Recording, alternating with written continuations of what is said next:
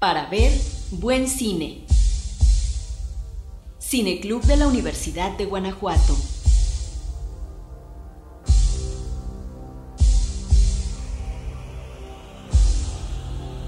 Hola a todos, mi nombre es Alberto y soy miembro del Cineclub de la Universidad de Guanajuato, además estudiante de la licenciatura en Letras Españolas. Los invito a disfrutar de sus películas favoritas desde casa en compañía de sus seres queridos y hoy vengo a recomendar una obra de acción del 2017 llamada Atómica, ya que como dice Jackie Chan, la acción es el verdadero lenguaje universal. Esta es una historia de espionaje ambientada en 1989 a pocos días de la caída del muro de Berlín. Es dirigida por David Leitch, quien comenzó como stuntman y fue doble de acción de Brad Pitt. Su debut como director fue en 2014 con John Wick y además dirigió la secuela de Deadpool en 2018. Como dato curioso, el actor Keanu Reeves y la protagonista de Atómica, Charlize Theron, compartieron una rigurosa rutina de combate propuesta por Leach al ser este un destacado coordinador de acrobacias con un amplio currículum en grandes producciones hollywoodenses.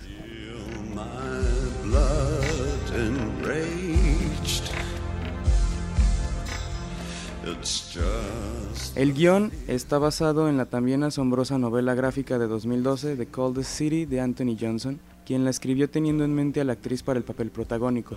Del elenco también destacan James McAvoy, John Goodman y el segundo actor en dar vida al payaso Pennywise, Bill Skarsgård, todos envueltos en una complicada misión, recuperar una lista que contiene los nombres de los agentes activos de la CIA y KGB y que en las manos equivocadas supondría prolongar la guerra y arriesgar incontables vidas. Sin embargo, hay muchos bandos peleando por obtenerla, y es que las líneas entre uno y el otro se desdibujan con rapidez en esta, la ciudad más fría.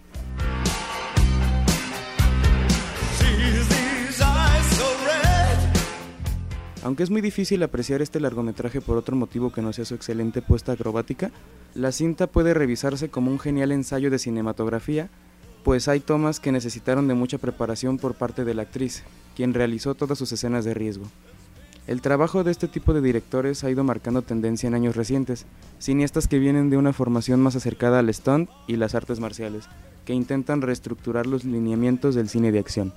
Dos ejemplos que destaco son Isaac Florentin, director de la saga Undisputed desde su segunda entrega, y Garrett Evans, quien dirige las dos partes de la cinta indonesa The Raid, e incluye un acercamiento al arte marcial Pencak Silat para lucir su técnica en escenas largas y preparadas por meses de entrenamiento.